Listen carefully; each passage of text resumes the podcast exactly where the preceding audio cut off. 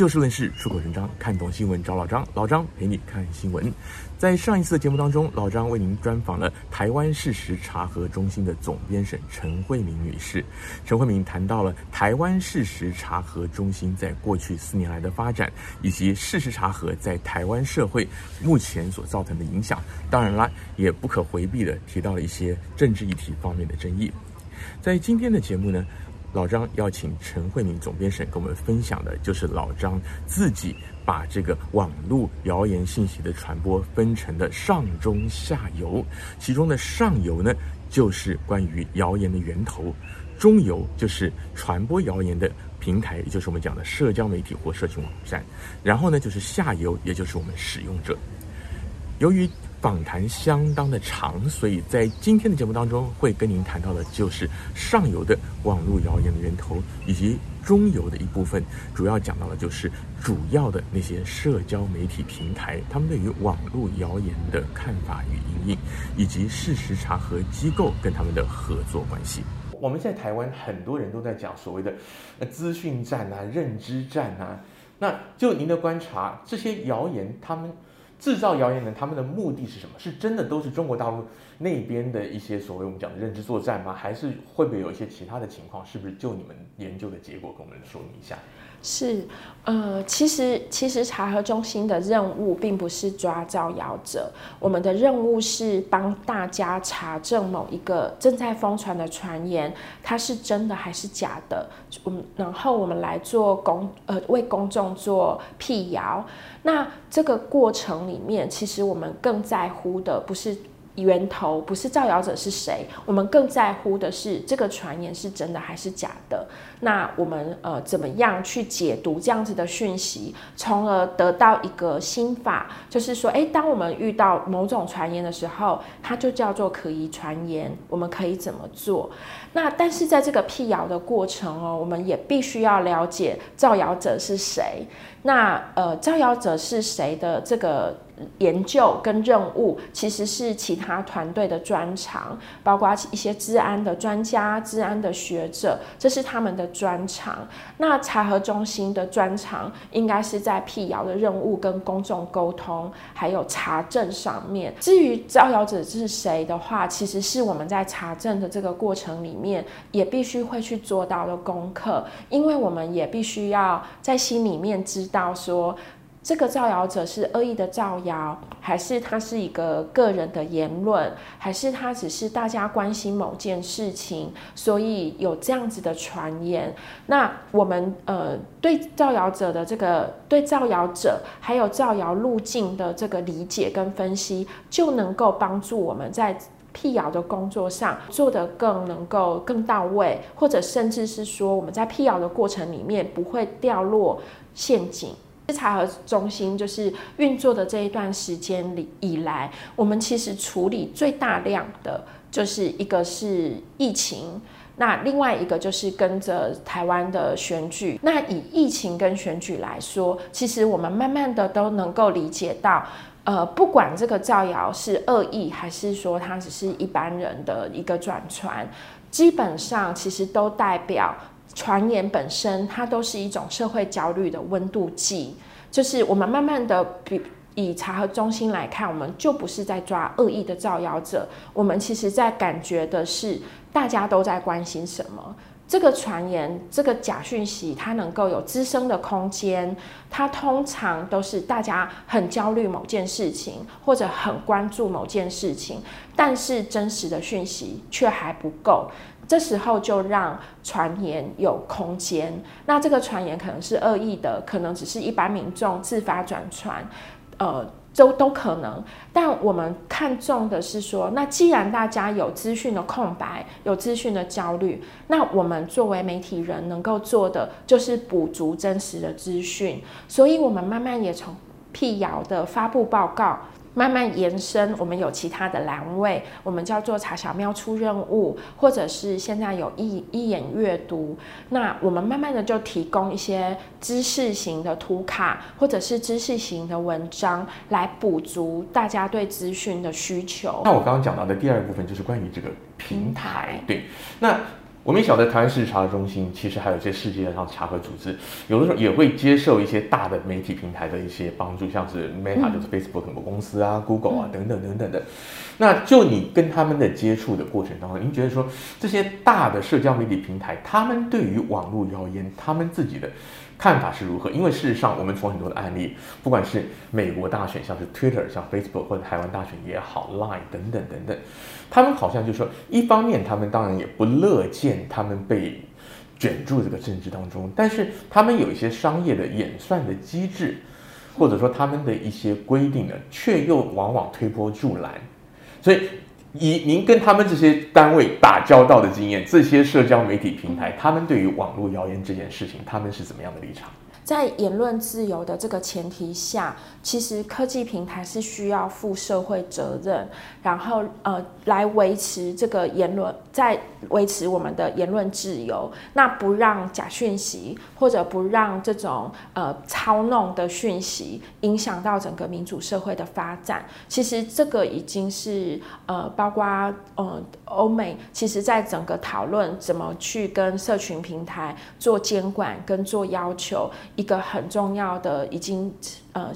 改变了思维。为了维持这个言论自由，所以平台我们必须让它负社会的责任，然后有一定的，比如说它的演算法要公开，或者是它的呃呃监管，它必须要去尽到它的责任，去监管这些操弄的行为，那避免影响到民主社会的讨论。那在这个条件之下，其实各个平台目前跟查核组织的合作关系并不相同。那以 Meta 来说，它是受到一个美国、欧美很大的压力之后，它建立了跟第三方事实查核组织的合作关系。那这个合作关系是全球的。那以华文世界来说，台湾的话就是呃 TFC，然后跟呃另外一个组织 MagoPen 都跟 Meta 来签约合作，那呃另另外也有其他呃大概有八，现在应该有八十几个国家都是 Meta 的呃。第三方的查证组织，那呃，Meta 会对外宣称说，在假讯息的部分是会由这些查证组织来跟 Meta 合作，提供查核报告，降低不实讯息的触及率。但是 Meta 的这个机制是不是有更多应该要反省、更多应该要讨论的？我认为有，就是这个机制能不能发挥最大的效用，能不能真正的就解决掉在 Meta 上面的不实讯息的问题？甚至是带风向的言论，或者是嗯，在民主社会里面让讨论非常激激化跟极端，同文层只跟同文层在一起，甚至酸民的这样子的现象，是不是都能够得到解决？其实。呃，这个第三方的机制不能解决所有的问题，所以，呃，我我认为每隔一段时间是应该要重新来讨论这个机制的合理性，还有讨论这个机制如何更完善。其他的平台方面，今年所有的查核组织里面，呃，对施压最多就是我们共共同在国际事实查核联盟的呃整个组织之下。呃，共同写信去施压 YouTube，因为 YouTube 的确是一个假讯息的来源，而且查核报告，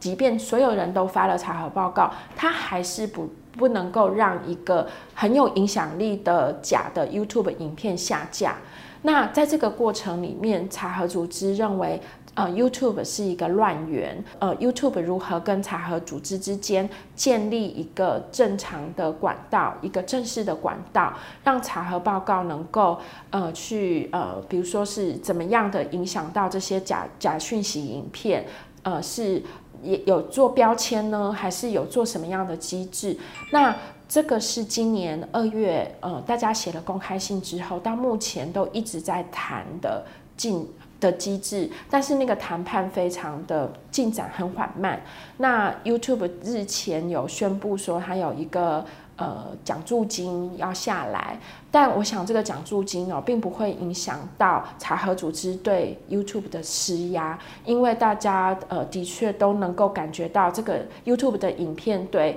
当地国家呃当对对当地社会的民主整治有很大的很深远的破坏力。那另外，其实 TikTok 是大家呃很关注的一个对象。那尤其在华文世界，其实抖音的影片的影响力很大，因为它的拍摄相对很容易。我们也在其他几个国家里面看到 TikTok 的影片。的影响力很深远。那以菲律宾来说，其实菲律宾这次总统大选，他们的候选人都是透过 TikTok 来做他们的宣导影片。那这个宣导影片跟查核组织刚好是一个平行世界，就是查核组织它也许查核了，做发布了一些查核报告，但是都是文字型的查核报告。那 TikTok 的影响力很大，它影响了选民的族群，但是，呃，查核报告是文字，它却进不了这个选民的族群里面，所以其实对查核组织本身来说，也是一个蛮大的挑战。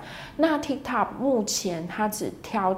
呃很特定的一些查核组织一起在合作，然后一起在演拟一个呃跟查核组织合作的关系，它是在发展中。那他还没有建立跟一个制式化的管道来跟查核组织说，哎，你可以来申请变成 TikTok 的合作对象。他还没有一个很制式化的管道，但是他已经开了一些门缝来跟查核组织合作。那至于像 Twitter 的话，Twitter 在马克思进来之后有非常大的转变。那以以查核中心来说，我们原定在呃，九九九合一大选之前，我们会启动一些更合作的一些计划。那都因为这个人事，这个呃，这个呃投资案，还有包括人事案的大地震，它其实呃很多人呃很多跟我们接洽的窗口就是人事大地震了，所以他们整个速度变得很缓慢。但呃基本上现在 Twitter 还是有告诉我们说，他们会继续的来。耕耘就是治安，还有就是资讯呃假讯息呃在 Twitter 上面假讯息的这一段，但我想 Twitter 的确因为这个人事案很多计划，还有很多原本的一些策略跟构想。等于就是打掉要重来，或者是会原地的停顿。对华文世界来说，因为 Meta 调整了演算法，所以很多敏感性字词的讯息，包括政治类的粉砖，他们都感觉到经营很困难。所以很多的传言、很多的谣言、很多的，尤其是呃政治类假讯息。都转移到 Twitter 上面，那 Twitter 就变成一个在华文圈越来越多人使用的一个社群平台，包括 Pelosi 访台，还有包括后面的中国白纸革命，我们都可以知道那个讯息都是出现在 Twitter 上面。但是 Twitter 刚好又遇到一个治安团队，还有就是关注这个假讯息团队的人事的大地震。所以其实刚好形成一个很强烈的落差，有一个差距在，所以我们也希望 Twitter 能够很快的补足人力，然后很快的能够跟查核组织之间有更好的合作。今天节目的时间又到了，下一次节目当中，陈慧明总编审将继续的为我们来剖析中游的部分，也就是事实查核机构跟社交媒体平台之间在技术上有没有一些合作共享，以及下游。这个下游就包括了我们的网络使用者应该要如何看待网络谣言，我们自己可以做什么。另外也谈到事实查核中心他们在推广方面的一些努力。